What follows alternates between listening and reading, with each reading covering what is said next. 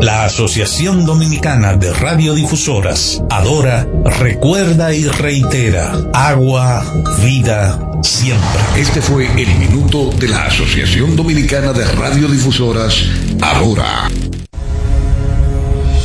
Bienvenidos a su programa de salud, Mis Doctores, Educación y Prevención para toda la familia.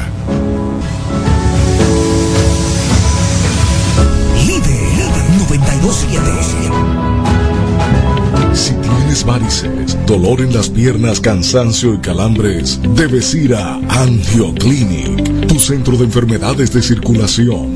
Tomamos todos los seguros médicos. Angioclinic opera bajo la dirección del doctor Luis Farrington Reyes, especialista en enfermedades torácicas y de la circulación. Estamos ubicados en la Clínica Unión Médica, Torre C, Consultorio 341, Santiago. Haga su cita ya, llamando al 829-903-8615.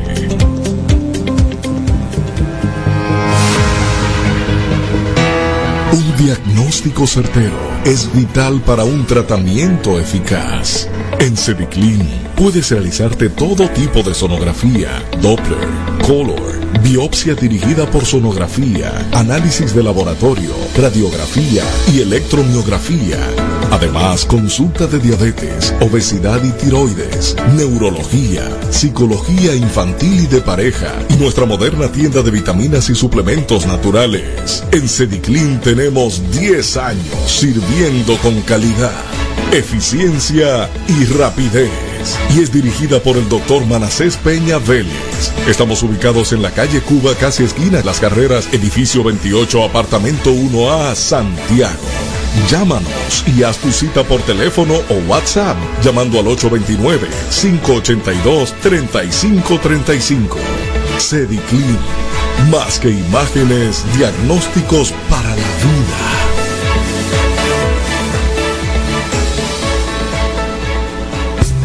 En el Instituto Materno Infantil en Santiago está la unidad ginecológica del doctor Adriano Pérez. Ofrecemos consultas sobre enfermedades de la mujer, seguimiento de embarazo, papá Nicolau, captura para la detección del virus del papiloma humano, sonografía y todo tipo de cirugía ginecológica. Estamos en el edificio profesional tercer nivel, consultorio 306, teléfono y WhatsApp 809-879-6040. Unidad Ginecológica Doctor Adriano Pérez. Atención integral a la mujer de hoy. La necesidad de un médico cirujano puede llegar cuando menos lo esperas. Si tienes piedra en la vesícula, hernia, pie diabético, bocio tiroideo o quemadura, visita al doctor Sandy Monción, cirujano general y laparoscópico. Estamos ubicados en la Plaza de la Terra Mall, módulo A20 Santiago. Para su cita, llamar al 829-494-0171. Aceptamos todos los seguros médicos. Doctor Sandy Monción. Cirugía laparoscópica con el mínimo de riesgo. Centro de Rehabilitación y Laboratorio Clínico Kinema. Ofrecemos los servicios terapia física muscular y esquelética por ondas de choque y láser de alta intensidad, nutrición, terapia del habla y todo tipo de análisis clínicos. Calle Puerto Rico número 8 La Esmeralda, Santiago, en horario de 7 de la mañana a 9 de la noche. Centro de Rehabilitación y Laboratorio Clínico Kinema. Una buena visión es la mejor manera para comunicarte con el medio externo. Si esta se pierde, se apagan tus esperanzas. Un chequeo oportuno en manos expertas puede prevenir futuras consecuencias que te pueden conducir hasta la ceguera. En el Instituto Materno Infantil, en el módulo A20 de la Plaza Bella Terramol, está la unidad oftalmológica doctora Lilibet Tavares. Consultas, catarata, uñas, glaucoma, lentes, trauma en los ojos y todo lo que necesitas para el cuidado de tu visión. Haga su cita escribiéndonos al 829-494-0171 o llamándonos al 809-581-4445 extensión 7102. Unidad oftalmológica doctora Lilibet Tavares.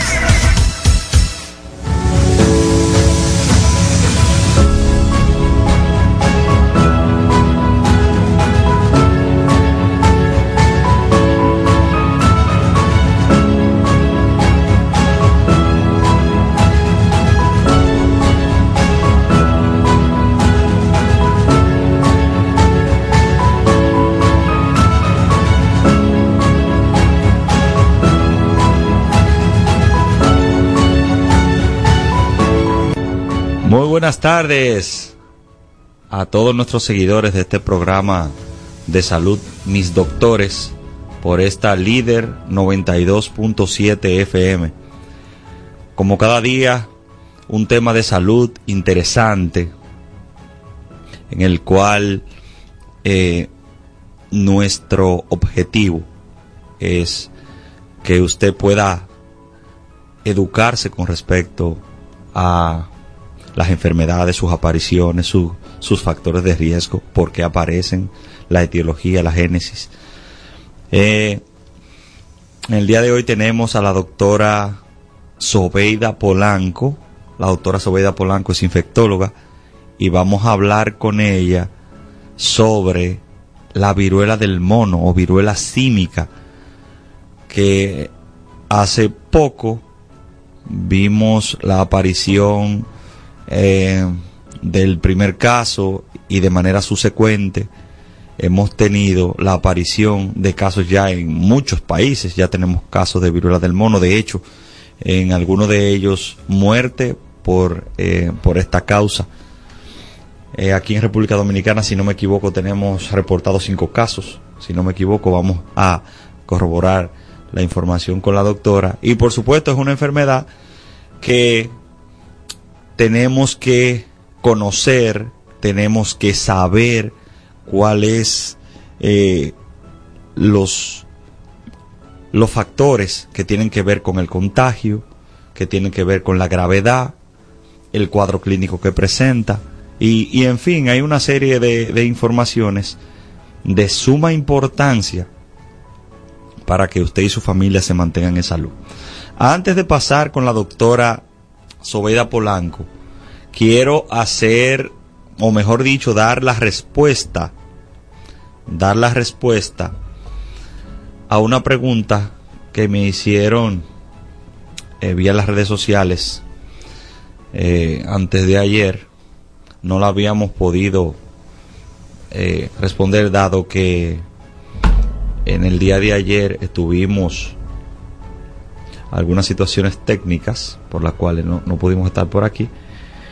Y es, es una pregunta, si se quiere, muy común, muy común en el sexo femenino. Doctor, ¿por qué con la menstruación me da dolor? ¿Por qué? ¿Cuándo yo debo preocuparme en, en, ese, en ese periodo de, de, la menstruación, cuando, cuando me da dolor? Y realmente es, a veces es preocupante cuando eh, en ese periodo de la menstruación muchas mujeres deben inclusive salir para la emergencia por el dolor que se presenta con, eh, con mucha frecuencia en, en ese periodo que a veces ese dolor puede llegar a ser incapacitante. Ah, pero que eso le da a todas las mujeres, dicen, dicen otras mujeres, pero eh, en algunos casos eh, el dolor, como, como dije hace un momento, puede llegar a ser incapacitante. Ese dolor, como con calambres abdominales, que puede irse para la espalda, puede irse para las piernas, puede también inclusive estar acompañado de náusea, de diarrea, de dolor de cabeza. Y se debe, señores, básicamente, a que como hay una un intercambio, un recambio del endotelio de el útero, de ahí donde se produce el sangrado, y obviamente, obviamente, hay un sangrado, el útero va a producir una contracción, una contracción para ayudar a la salida de ese coágulo o de ese flujo de sangre dentro del útero hacia afuera. Y muchas veces el cuello del útero debe dilatarse un poco para permitir la salida de esos coágulos o permitir eh, la salida de ese, de ese flujo sanguíneo normal en ese periodo. Pero también en ese periodo hay inflamación. En ese periodo de inflamación Señores, los tejidos del útero liberan sustancias químicas que causan dolor. El organismo produce las llamadas prostaglandinas, que aumentan eh, durante el periodo menstrual, que producen eh, dolor. Y estas prostaglandinas son compuestos que se producen en las células y tienen una amplia variedad de funciones, muchas funciones. Pero definitivamente estas prostaglandinas son uno de los factores que contribuyen a que aumente la inflamación y el, y el periodo de dolor en, en ese periodo menstrual. Pero hay posibles causas de periodos menstruales muy dolorosos, como es la endometriosis, los miomas, los DIU, el dispositivo intrauterino hecho de cobre, la enfermedad inflamatoria pélvica, síndrome premenstrual y las infecciones de transmisión sexual. Son de las causas que pueden producir periodos menstruales muy dolorosos y como dijimos, señores, hasta incapacitantes. Vámonos a una breve pausa aquí en este programa Mis Doctores y cuando regresemos vamos a darnos banquete con el tema de viruela del mono y la doctora Polanco. Si tienes varices, dolor en las piernas, cansancio y calambres, debes ir a Angioclinic, tu centro de enfermedades de circulación. Tomamos todos los seguros médicos. Angioclinic opera bajo la dirección del doctor Luis Farrington Reyes, especialista en enfermedades torácicas y de la circulación. Estamos ubicados en la Clínica Unión Médica, Torre C, Consultorio 341, Santiago. Haga su cita ya, llamando al 829-903-8615.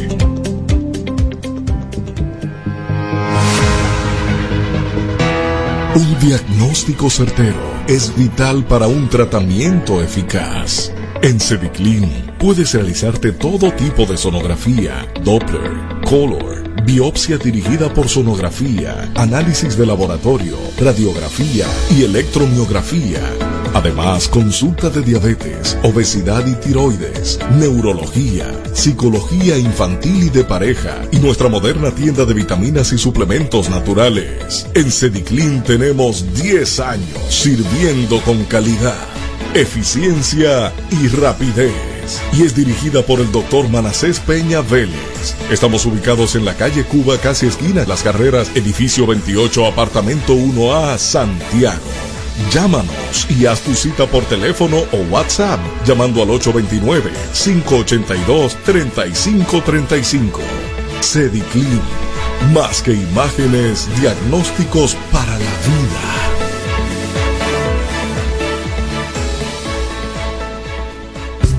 En el Instituto Materno Infantil en Santiago está la unidad ginecológica del doctor Adriano Pérez. Ofrecemos consultas sobre enfermedades de la mujer, seguimiento de embarazo, papá Nicolau, captura para la detección del virus del papiloma humano, sonografía y todo tipo de cirugía ginecológica. Estamos en el edificio profesional tercer nivel, consultorio 306, teléfono y WhatsApp 809-879-6040. Unidad Ginecológica Doctor Adriano Pérez. Atención integral a la mujer de hoy. La necesidad de un médico cirujano puede llegar cuando menos lo esperas. Si tienes piedra en la vesícula, hernia, pie diabético, bocio tiroideo o quemadura, visita al doctor Sandy Monción, cirujano general y laparoscópico. Estamos ubicados en la Plaza de la Terra Mall, módulo A20 Santiago. Para su cita, llamar al 829-494-0171. Aceptamos todos los seguros médicos. Doctor Sandy Monción. Cirugía laparoscópica con el mínimo de riesgo. Centro de Rehabilitación y Laboratorio Clínico Kinema. Ofrecemos los servicios terapia física muscular y esquelética, terapias por ondas de choque y láser de alta intensidad, nutrición, terapia del habla y todo tipo de análisis clínicos. Calle Puerto Rico número 8 La Esmeralda, Santiago, en horario de 7 de la mañana a 9 de la noche. Centro de Rehabilitación y Laboratorio Clínico Kinema. Una buena visión es la mejor manera para comunicarte con el medio externo. Si esta se pierde, se apagan tus esperanzas. Un chequeo oportuno en manos expertas puede prevenir futuras consecuencias que te pueden conducir hasta la ceguera. En el Instituto Materno Infantil, en el módulo A20 de la Plaza Bella Terramol, está la unidad oftalmológica doctora Lilibet Tavares. Consultas, catarata, uñas, glaucoma, lentes, trauma en los ojos y todo lo que necesitas para el cuidado de tu visión.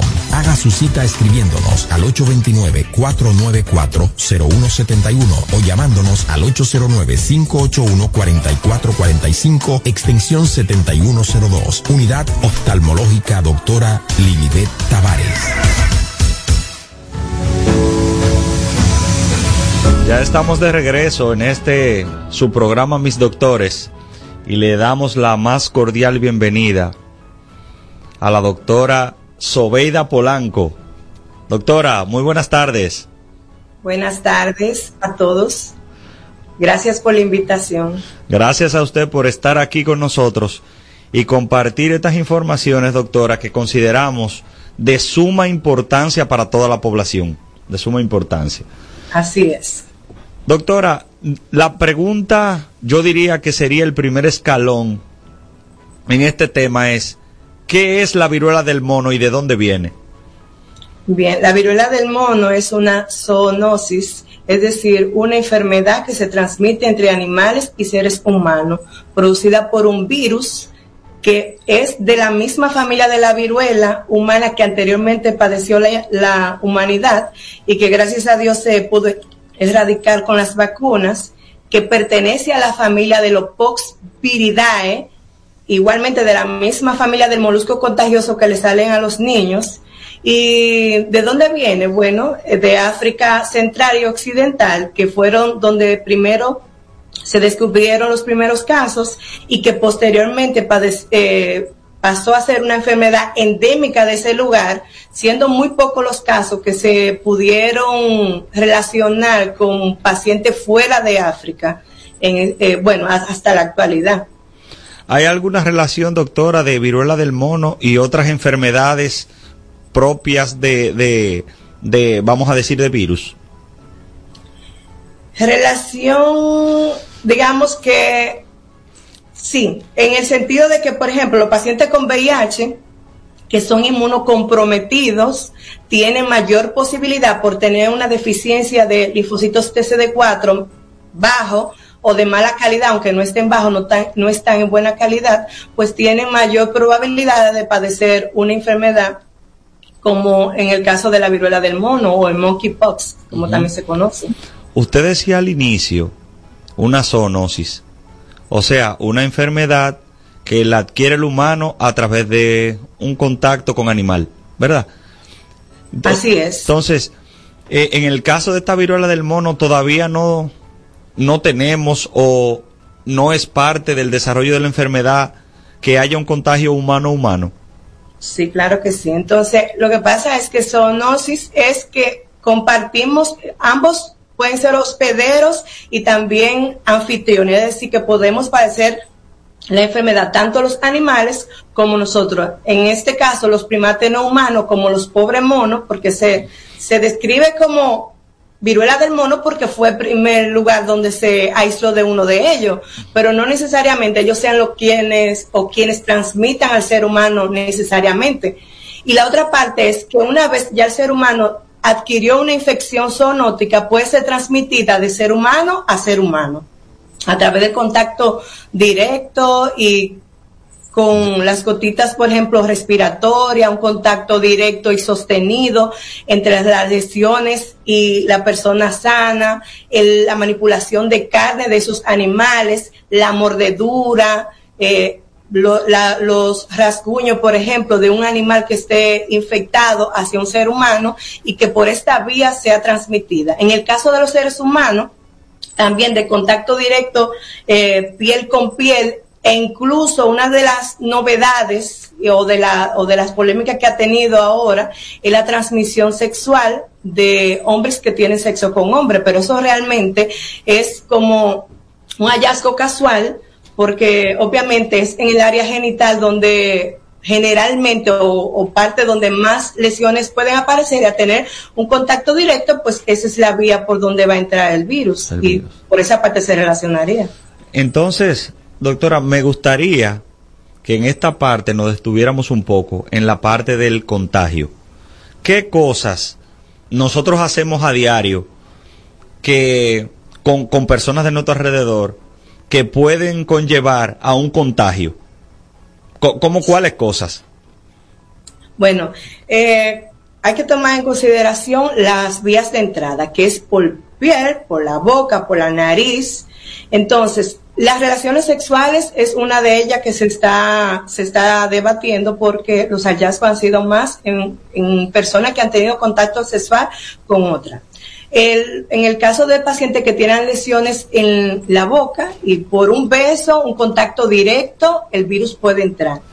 Los abrazos, es decir, una persona que esté, eh, tenga laceraciones en piel o tenga las lesiones en la piel por un contacto directo, un abrazo de personas que conviven juntas, esa es una posibilidad. Y las personas que se dan, que tienen contacto cercano, nariz con nariz, parejas, por ejemplo, que se hablan de cerca y que comparten gotitas de saliva, pues esta también sería una vía de entrada a, las personas. O sea que básicamente una persona que fuera diagnosticada debería, y está dentro de las recomendaciones, tener un aislamiento y tener una lejanía de más de un metro de distancia. Voy a poner un ejemplo, doctora. Una persona infectada ¿verdad? Usted hablaba de, de, de, ahorita de, de, las lesiones cutáneas. Eh, Infectada. Se quita esta camisa, ¿verdad? Yo tengo contacto con ella, con esa camisa de, de, esa, de esa persona que está infectada. ¿Puedo adquirir la viruela del mono a través de ese contacto? Sí. De hecho, se describe que una de, una de las guerras que hubo, eh, el, ejército contrario trajo las sábanas de los pacientes que sufrieron viruela, por ejemplo, y se la dieron eh, a las personas o a la gente del ejército que ellos querían contaminar y a través de que la descamación de esas lesiones en la sábana sucia se la trajeron al ejército y ya por el contacto con la sábana pues ya padecieron la enfermedad, se inmunodeprimieron y ellos le ganaron. Ya. Entonces, o sea que sí, con la ropa sí, sí pudiera tener el, el, el la contagio, de, contagio. Entonces, doctora, ¿cuál, es, ¿cuál sería la condición para adquirir la enfermedad por esa vía? Por ejemplo, si usted está iniciando esa infección, esas lesiones cutáneas todavía están íntegras, aún así son contagiosas? Fíjese, la, la, se describe lo siguiente, los pacientes pueden ser infectantes desde que tienen los síntomas hasta que las costas se caen de la piel y ya por debajo está la piel sana. O sea que usted puede ser, cualquier persona que esté infectado puede ser infectante en cualquier momento, sea por las vías respiratorias, sea por manipular eh, digamos, fluidos corporales, por tener un contacto directo con la piel, porque muchas infecciones, aunque usted no tenga laceración en la piel, pueden penetrar por la misma. Es decir, los virus, si usted tiene un contacto directo y sostenido, independientemente de que no tenga una, una laceración, podrá penetrar por esa vía y obtener una infección como hospedero secundario. Señores, atención, atención la doctora acaba de dar un dato muy interesante. No es la situación de las lesiones cutáneas del paciente lo que va a definir la, la infección. La doctora acaba de decir que desde que tiene signos y síntomas es contagioso. Es así. Por- porque, eh, doctora, hemos visto mucha información.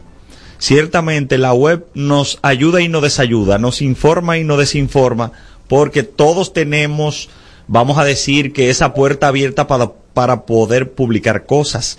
Y no todo lo que está es cierto. Entonces, se decía que ese, ese proceso de infección, de contaminación, podía darse solo cuando iban en vía de sanación de las lesiones cutáneas. Y usted acaba de decir que no. No. De hecho, hay pacientes, si usted, si usted busca en la literatura, si se busca en la literatura, hay pacientes que tienen síntomas, fiebre, cefalea, mialgias, las linfadenopatías, y en este caso los pacientes no manifiestan muchas lesiones simplemente porque tienen una inmunidad suficiente, tienen una o dos o tres lesiones en lugares donde no se ven Ya. persona, independientemente de eso, va a poder ser contaminante a otra persona, independientemente de que tenga las lesiones expuestas o no. Porque recordar que por las gotitas de saliva, al igual que el COVID, no tan efectivo como el COVID, recordar que eso es un virus muy pesado de ADN bicatenario, donde al ser mucho más pesado, hasta seis veces más que el COVID, pues entonces viaja una, una distancia menos larga o más corta, por así decirlo, que este, y por tanto no infecta tantísimo como en el caso del, del COVID-19. Pero por la vía respiratoria, un paciente que está infectado y que esté replicando, que esté en viremia, va a poder infectar otra, otra, otra persona. Otra persona. Doctora, vimos un término utilizado por los norteamericanos en el tema de la viruela del, del mono, que es la desinfección. Eh, ¿A qué se refiere cuando hablan de eso? Desinfección. Desinfección en el ser humano, desinfección del, De, del de- medio. de- del, del medio y de la ropa y de esas cosas. Ah, sí, claro que sí. Eso está dentro de las pautas a seguir. En el caso de, un, de una persona que esté infectada, ellos se recomiendan lo siguiente, aislarla en una habitación con sábanas y ropa de cama, incluyendo la toalla solo para ellos, sin compartir por lo que dijimos anteriormente, que este paciente tenga ventanas suficientes para que entre y salga el aire abundante, no se debe de rasurar para evitar eh, las lesiones eh, en la piel y que por ahí entonces las mismas bacterias de la piel coinfecten las lesiones ya existentes que los pacientes tengan superficie totalmente limpia, los utensilios de comer sean únicos y exclusivos para ese paciente Le a durante eso. las cuatro semanas que va a estar Ah, probablemente aislado. eh, aislado, que se corte las uñas, que no use lente de contacto, o sea, eh, prácticamente el paciente se va a aislar totalmente. Y la desinfección de superficie, la utilización de mascarilla, por el hecho de que también por vía respiratoria se puede, se puede adquirir el virus, lavar y desinfectar las superficies, igual que en, en el COVID. Desinfectar la superficie, nada más no es con ese solo virus, sino con todos los virus. Podemos utilizar el cloro, eh, el alcohol, el alcohol gel y, de- y otros desinfectantes que nosotros utilizamos en la casa, el vinagre blanco que podemos limpiar superficie con él y matar, por así de matar eh, los virus que se encuentran en la superficie. De hecho, la ropa de ese paciente se debe lavar sola. Incluso ellos recomiendan muchas veces echarle hasta agua caliente y otros desinfectantes para Ya. exclusivamente para ese paciente. Doctora, entonces, el cloro y el vinagre blanco son bactericidas. Bueno, bactericidas no, eh, porque no es bacteria, sino un virus. Pues, ¿Tienen la capacidad de matar al virus? El cloro, por excelencia, realmente nosotros utilizamos eh, la dilución de los 20 cc de cloro por cada litro. Eso hay que prepararlo todos los días porque se desintegra y después no funciona. Pero tomando en consideración eso, se puede cualquier superficie, se puede desinfectar con esta solución y perfectamente va a ser bactericida y también va a ir contra los virus también. Dígame una cosa, doctora, para todos los que nos escuchan. ¿Cómo preparamos eso? Dígame cómo lo hacemos en la casa. los 20 cc de cloro, Ujú. que por favor que, que sea un cloro certificado, ISO Ajá. no, 9900. uno, eh, que los 20 cc de cloro en un litro de agua limpia. Doctora, escúchame que le interrumpa ahí. Escúchame que le interrumpa ahí. 20 cc, ¿cuánto es? Un vaso así, mire.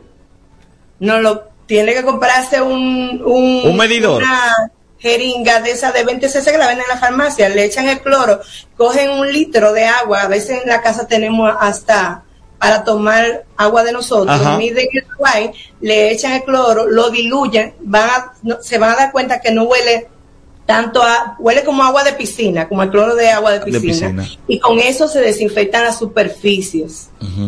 La casa, la mesa, donde el, paciente tiene contacto, las manijas de la, de la, de la puerta, etcétera. Doctora, aunque, aunque en casa no haya un enfermo con viruela del mono, con, esta clase de, limpieza de superficies podemos evitar que alguna visita vaya que esté infectada y no lo sepa tal vez o no lo haya comunicado. ¿Podemos evitar matar el virus entonces?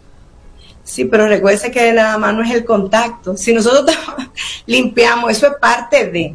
Pero si nosotros nos quitamos la mascarilla, la mascarilla con una persona que está infectada, pues por esa vía vamos a obtener el virus. Eso sería una responsabilidad civil de cada uno de nosotros de cuidarnos no solamente de la viruela del mono, sino del COVID que todavía tenemos y de otras enfermedades, porque también no vamos a rayar en que si alguien va para su casa, usted va a estar limpiando cada, cada cosa, pero sí se sugiere tener la mayor higiene posible identificar a las personas que vienen de otros países. Incluso aquí ya, como usted bien dijo ahorita, tenemos casos diagnosticados. Nosotros estamos cerca de esos casos. Pensar que nosotros podemos ser posibles eh, hospederos del virus o poder adquirir el virus por alguna forma y mantener la higiene en casa es lo más importante. Ya. Doctora, ¿cuál es el tiempo de incubación, o sea, el tiempo desde la exposición hasta el desarrollo de la enfermedad. Se describen de 5 hasta 21 días con una media de aproximadamente 8 a 16, pero de 5 días puede ser tan corto como 5 días, como tan lejano, 3 semanas para desarrollar la infección. O sea, señores, los que nos están escuchando deben tomar nota de esto. No es que usted me diga, no, porque me dijeron que, que Gregorio está infectado con viruela de mono. Sí, pero yo estaba con él, pero yo no tengo nada porque hace como cuatro días y yo no tengo nada. O sea que ese periodo puede ser largo de incubación. así es. Eh, ese periodo de incubación, doctora, tiene algo que ver con, con, con el estado inmunológico de, del paciente. Sí, señor, así es. Se describen tres grupos que son los los más afectados, los que presentan mayormente sintomatología rápida, las embarazadas, por tener una inmunidad deprimida, los niños, sobre todo los menores de 10 años hacia abajo, tienen todavía inmunodeficiencia por tener un sistema inmunitario inmaduro. Mientras más pequeño, más inmaduro el sistema inmunitario. Y están los pacientes eh, inmunocomprometidos de tipo viral, por ejemplo, los VIH positivos. Ya. Vi, doctora, y voy a aprovechar eh, eh, esta, vamos a decir, esta coyuntura de la, de la conversación. Vi ayer un caso de viruela del mono, COVID y VIH. Lo vi en, un noticiario. Eh, pensé que pensé que no podía coexistir la infección. Sí, porque son virus totalmente distintos. Eh, ya el retrovirus probablemente no tuviera de antes, solo inmuno comprometió, adquirió la viruela del mono. Y para colmo, como todavía tenemos COVID, pues entonces tuvo COVID positivo. Ya. Entonces, eh, eso básicamente es la inmunidad y quizá el estilo de vida de la persona que, que pudiera estar involucrado en ese caso. Muy bien. Doctora, ¿cuál sería el cuadro clínico típico de la viruela del mono? Sí, hay eh, lo bueno de la viruela del mono es que es muy metódica en cuanto a la sintomatología. Se describen dos fases. Hay una fase de invasión que es cuando el virus está, así como su palabra lo dice, invadiendo los tejidos. Aquí los pacientes van a tener fiebre, cefalea, mialgia y artralgia, van a tener un estado de ánimo bajo con dorsalgia y sobre todo en los miembros inferiores. Pero además de eso van a tener la linfadenopatía eh, periférica, es decir, los ganglios linfáticos van a estar alterados, que esa es una de la, de la diferencia básica que tiene la viruela del mono con la viruela humana, que afecta a los ganglios linfáticos. Eso es en los primeros cinco días. Posteriormente, ya, entonces comienza la, la, la, fase del exantema, donde primero vamos a tener un rash que se va a convertir en mácula, la mácula va a pasar a pápula, es decir, unas lesiones endurecidas por debajo de la piel, bien delimitadas. Son como bolitas, doctora. Sí, todas iguales. Estas pápulas van a, ablandarse, como decimos en buen dominicano, se van a llenar de líquido, van a pasar a vesícula. Estas vesículas van de ser un líquido claro, va a pasar a un líquido purulento y se van a convertir en pústula y las pústulas posteriormente van a secarse y van a producir las costras. Y ya esa sería la etapa final. Se describe que la fiebre generalmente desaparece cuando comienzan a aparecer las primeras lesiones en la piel. Doctora, dígame una cosa. Eh, porque usted hablando y yo analizando ese cuadro clínico y esas pústulas y esas vesículas, uno puede agarrar una, una aguja y, como usted dice que son blanditas, eh, que tienen mucho líquido dentro para, para uno sanarse más rápido, ¿no? No, jamás. Debemos recordar que nosotros tenemos muchas bacterias en la piel, también tenemos hongos, lo que nosotros denominamos cándida, por ejemplo, que viven normalmente en la piel. Al contrario, se recomienda que cuando una persona tenga las lesiones que ya estén en etapa de pústula y de costra, se deban de tapar con, por, por ejemplo, con prendas manga larga y pantalones manga, o sea, no cortos, sino largos. ¿Por qué? Para evitar que las mismas bacterias que están ahí por la inflamación que tiene en el área, penetren y den infecciones bacterianas secundarias, que puede ser una de las consecuencias de tener eh, viruela del mono. Doctora, pero digo, tan blandita y uno la ve así, llena de agua, no pueden para nada manipularse, ni intentar reventarla tampoco. No, las bacterias van a penetrar directamente y van a producir una infección mayor, o secundaria, o coinfección, una bacteriana con una viral. Ya. No debemos, debemos de cuidarla mejor que no se vayan a explotar sola antes de tiempo, porque una de las cosas que también diferencia la viruela del mono, con, como por ejemplo con la varicela, es que en el caso de la viruela del mono, todas las lesiones son asintonas, es decir, todas van al mismo tiempo, en la misma fase, usted le ve la de la cara, la de la, la de la mano, y son todas iguales. En el caso de la varicela, la tenemos una en costra, otra en pústula, otra en pápula, etcétera. O sea, son diferentes. En este caso son todas iguales. Nosotros cuando esté en la etapa de pústula y costra, debemos de cuidarla, no manipularla, no explotarla, porque podemos hacerlo nosotros mismos o a la otra persona más daño que bien. ¿Cuál es, cuál es la, la zona ah, del, del, del cuerpo, verdad? donde más frecuentemente están eh, apareciendo estas lesiones? En este caso se describe, se este, estaba leyendo incluso un estudio que decía que hasta un 71% de, lo, de las primeras, o sea, de las lesiones que aparecían eran en área genital, pero aparecen en cara, sobre todo en la boca, en la mucosa oral interna, y los miembros superiores e inferiores y por último puede aparecer en el tronco, pero es más periférica que central, es decir, cara, región inguinal y miembros superiores e inferiores. Una de las características que puede salir en la palma de la mano y en la planta de, de los pies también. Ya, wow. Muy, muy, muy interesante y muy, y muy compleja a la vez.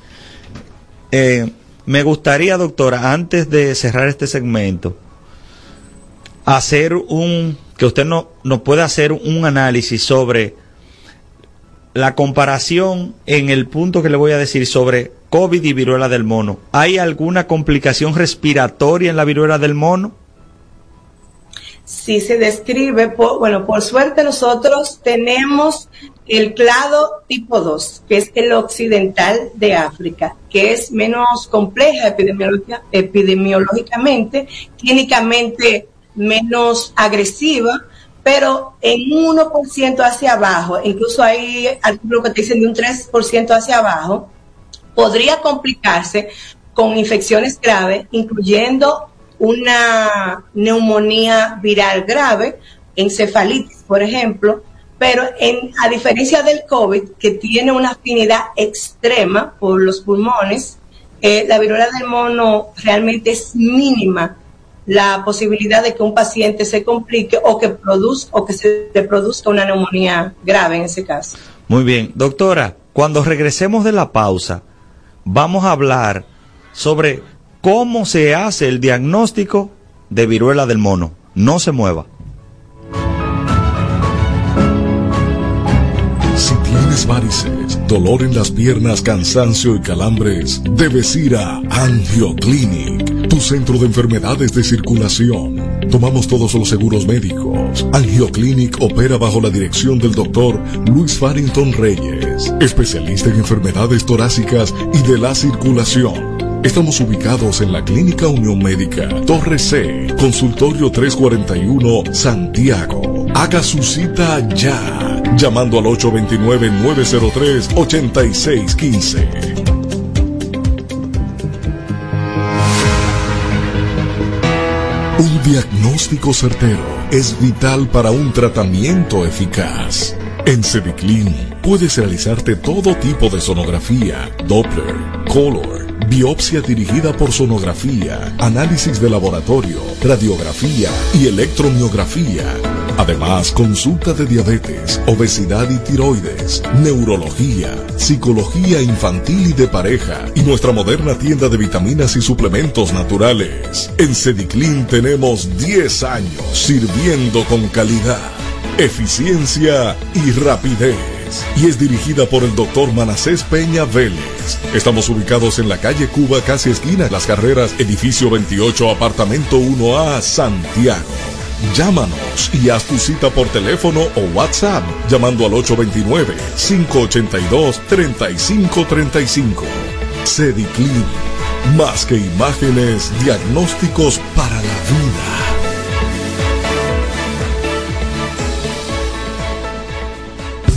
En el Instituto Materno Infantil en Santiago está la unidad ginecológica del doctor Adriano Pérez. Ofrecemos consultas sobre enfermedades de la mujer, seguimiento de embarazo, papá Nicolau, captura para la detección del virus del papiloma humano, sonografía y todo tipo de cirugía ginecológica. Estamos en el edificio profesional tercer nivel, consultorio 306, teléfono y WhatsApp 809-879-6040. Unidad Ginecológica Doctor Adriano Pérez. Atención integral a la mujer de hoy. La necesidad de un médico cirujano puede llegar cuando menos lo esperas.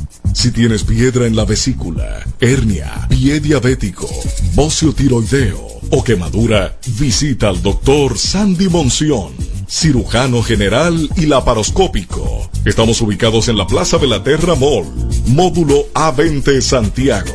Para su cita, llamar al 829-494-0171. Aceptamos todos los seguros médicos. Doctor Sandy Monción, cirugía laparoscópica con el mínimo de riesgo.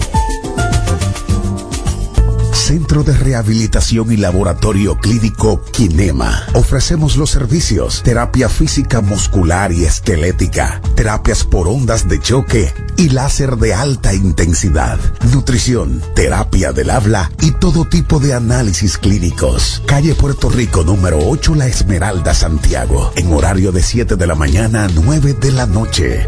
Centro de Rehabilitación y Laboratorio Clínico Kinema. Una buena visión es la mejor manera para comunicarte con el medio externo. Si esta se pierde, se apagan tus esperanzas. Un chequeo oportuno en manos expertas puede prevenir futuras consecuencias que te pueden conducir hasta la ceguera. En el Instituto Materno Infantil, en el módulo A20 de la Plaza Bella Terramol, está la unidad oftalmológica doctora Lilibet Tavares. Consultas, catarata, uñas, glaucoma, lentes, trauma en los ojos y todo lo que necesitas para el cuidado de tu visión.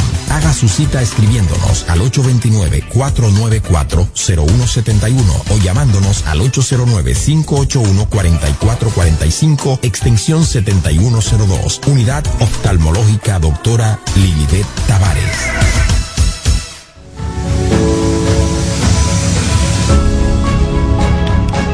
Señores, un tema muy interesante, la viruela del mono.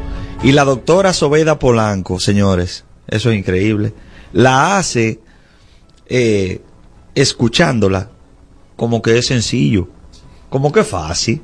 Sí, sí. Señores, lo que uno está especializado en algo es, eh, es así.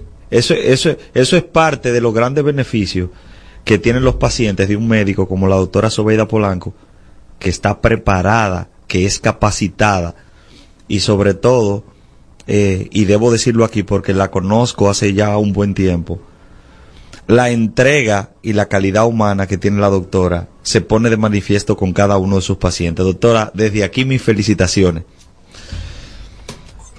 Quedamos entonces, doctora, en el diagnóstico, ¿cómo hacemos el diagnóstico de la viruela del mono? ¿Cómo se hace? Bien, entonces, eh, nosotros ante cualquier paciente debemos de investigar siempre si hay una, una infección de cualquier índole, la parte epidemiológica. Si nosotros en este momento estamos en una etapa epidemiológica donde tenemos dengue, COVID y viruela del mono, obviamente vamos a preguntar, el paciente viene con fiebre, cefalea, un rash, nosotros vamos a preguntar de dónde usted viene, si usted ha viajado últimamente, si tiene familiares que tengan sintomatología y posteriormente vamos a llegar a un diagnóstico clínico. Generalmente, dentro de los primeros diagnósticos, uno obtiene cinco o seis diagnósticos probables. Entonces, eh, en epidemiología se describen casos probables, casos confirmados, los casos sospechosos. Por ejemplo, el sospechoso es aquel que tiene el cuadro clínico, pero no tenemos la probabilidad de hacer una PCR. El caso confirmado es aquel que tiene el cuadro clínico, la epidemiología y que nosotros pudimos diagnosticarlo por PCR. En República Dominicana actualmente tenemos siete. Tres de Santo Domingo, uno de Monte Plata, uno de Santiago, uno de San Cristóbal y uno de Moca. Esos son los siete. Aproximadamente 40 casos sospechosos, pero de esos solamente confirmado siete. ¿Verdad? Entonces están eh, el diagnóstico clínico que es el más importante y obviamente acompañándose del diagnóstico definitivo que nos lo va a dar la PCR. ¿Dónde se hace la PCR? Ante un caso de sospecha, el paciente acude a cualquier centro de salud, se hace tanto privado como público.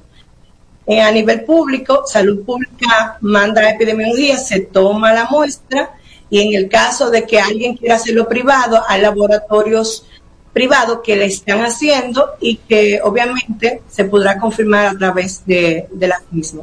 Doctora, no me diga que esa prueba PCR para viruela del mono es con el hisopado nasal. No, eh, realmente se, puede, se podría, pero ellos están haciendo PCR en sangre, buscando ah, si mal no recuerdo. Ya. Qué bueno. Sí, porque eh, es... Y también se pueden tomar de las vesículas, de la vesícula. Si el paciente tiene la vesícula, se pueden tomar de la misma vesícula y, la PCR incluso es más fidedigna. Ok. O sea que eh, esos pacientes para esa PCR es diferente a la que se hace para el COVID, que es a través de la fosa nasal. Sí, pues, exacto. Sí. Doctora. realmente los pacientes, yo creo que la de Santiago se le tomó de una de las vesículas y de ahí se, se reportó PCR positivo. Muy bien. O sea, que se auxilian de la PCR ya con la base clínica que se tiene de, del, del paciente.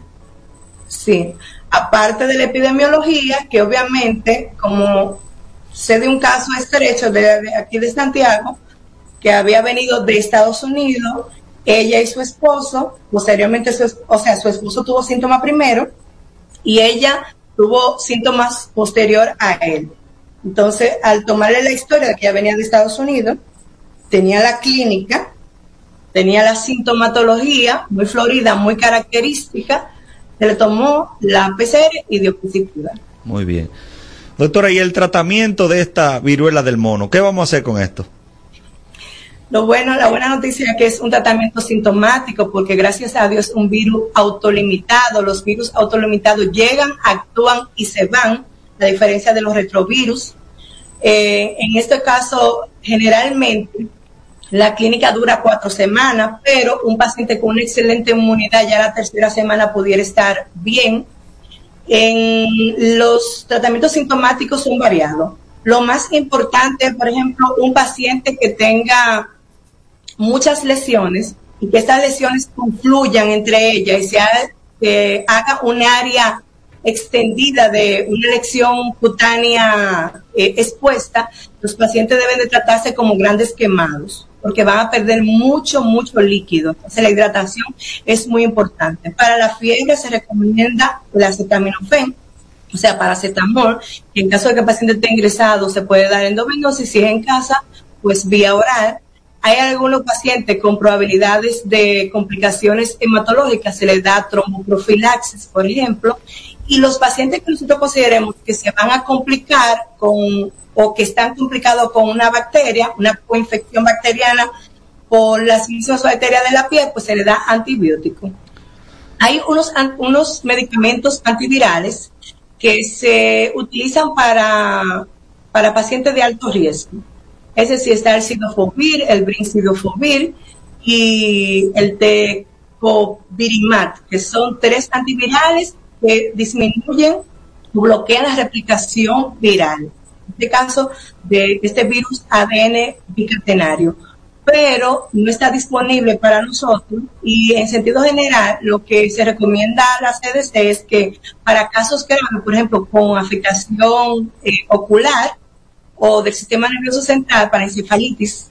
Entonces nosotros nos comunicamos con ellos mediante un protocolo y ellos nos harán llegar el tratamiento. Eso sería la recomendación en sentido general. Pero en República Americana nosotros no disponemos ahora mismo de este tratamiento. Recuerden que eso es hasta hoy, mañana puede cambiar, ¿verdad? Y el tratamiento básicamente va a ser sintomático. Gracias a Dios, una enfermedad leve de leve a moderada y los pacientes se recuperan sin ningún tipo de eventualidad. Doctora, en el aspecto preventivo, ¿y no habrá una vacuna para la viruela del mono? Hay dos vacunas, pero realmente las vacunas tampoco están disponibles para, para el sentido, para la población en general. Hasta la fecha van, según se desea, hasta el día de hoy, 47, 45.734 casos, que han registrado hasta ahora. Y quizá las vacunas que están, que la Genius y la ACAN 2000, no están disponibles para uso masivo. Probablemente si ocurriera una infección de mayor población, quizás fuera factible para los laboratorios. Estoy hablando desde el punto de vista ah, de factibilidad, quizás se hiciera a gran escala la vacunación. Recordar que los, las personas que nacieron antes de 1980, hacia atrás, tienen la vacuna y probablemente ya están inmunizados, que solamente se quería vacunar a los pacientes de alto riesgo. En Estados Unidos, por ejemplo, estuve leyendo que hay algunos estados donde hay mayor incidencia y que ellos sí estaban promoviendo la vacunación en ese grupo de personas en específico, pero no es abierto para todo el mundo. Ya, muy bien. Señores, el tiempo, cuando el tema es interesante y nuestro colega eh, es tan espléndido como ha sido la doctora eh, Polanco, el tiempo se va muy rápido. Doctora, en la parte final del programa, eh, nos gustaría que usted diera sus horarios, los centros donde labora, sus contactos y sus redes sociales para, eh, para que todos nuestros oyentes, en caso de requerir alguno de sus servicios, puedan saber cómo localizarla. Bien, entonces eh, me pueden buscar como Soledad Polanco Hernández, tanto por Facebook como por Instagram. Trabajo orgullosamente en el Cabral Ibáez. Ahí estoy abierta a todo el mundo, no importa qué tipo de situación sea. Si es de infectología, nosotros le vamos a ayudar a él. Y eh, a nivel privado, en Gemi y en Bonilla, que también estamos a sus órdenes. Excelente. Muchísimas gracias, doctora. Y para nosotros ha sido un placer compartir en la tarde de hoy este tema tan interesante y con una eh, médica infectóloga tan capacitada y tan humanitaria como usted, como usted. Muchísimas gracias. Gracias a ustedes y el cariño es mutuo. Muchísimas gracias. Señores, a todos nuestros seguidores, recuerden nuestras redes sociales, mis doctores RD, Facebook e Instagram y también, señores, próximamente nuestro canal de YouTube. Queremos que siga usted y su familia en salud, por eso lo invitamos a que nos sigan mañana. Sofocando con lo mejor del deporte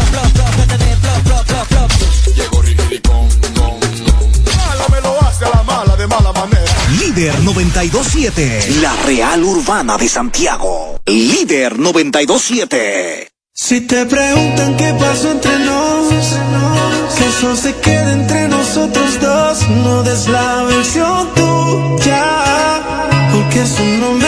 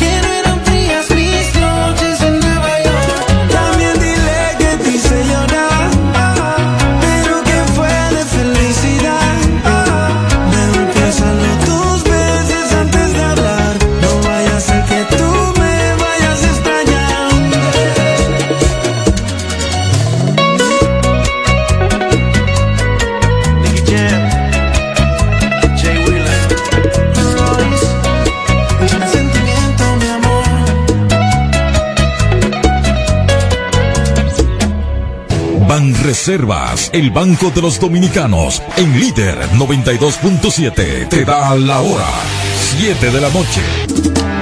En Banreservas apoyamos la voluntad de quienes trabajan para ofrecer un turismo seguro. Por eso brindamos soluciones que impulsan el crecimiento de nuestro turismo como una de las principales fuentes de ingresos para nuestro país. Banreservas, 80 años siendo el banco de todos los dominicanos.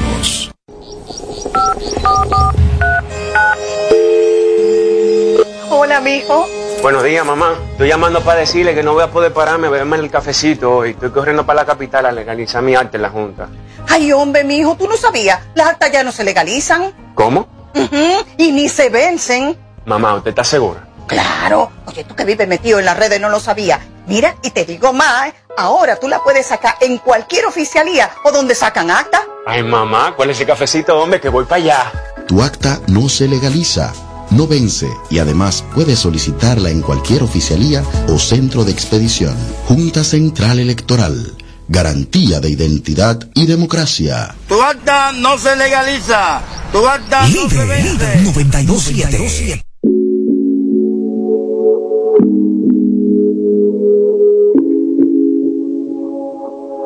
Baby, apaga el celular.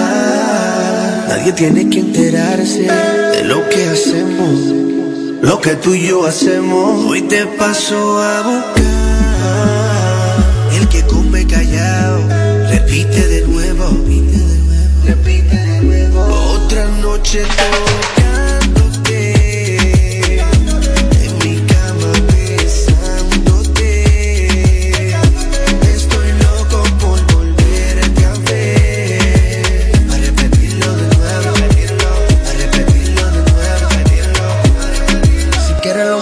Escondido, escondido. Tranquila, nadie va a saber que te ves conmigo. Y que te doy castigo, baby. Cuando tienes ganas, yo soy su deseo. Me tira en madrugada, no me quiere ver lejos. Y me recuerda lo rico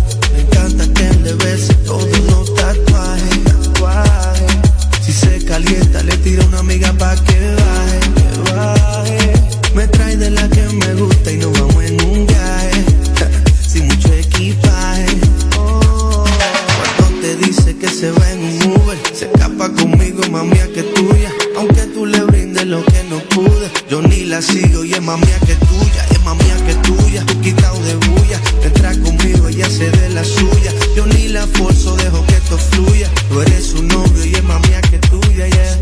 Otra noche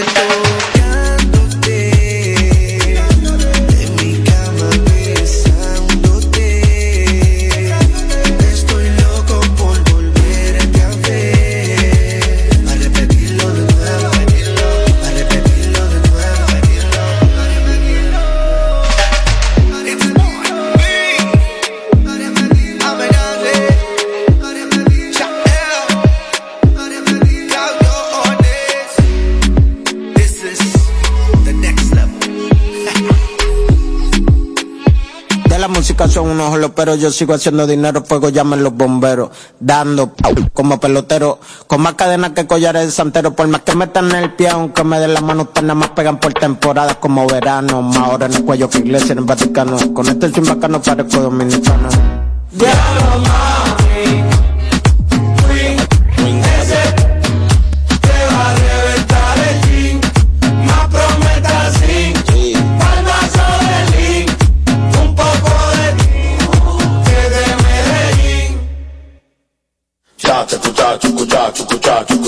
No le baja, siempre activa. Cha, chucucha, chucucha, chucucha, chucucha. Bájalo y súbelo para arriba. Cha, chucucha, chucucha, chucucha, chucucha.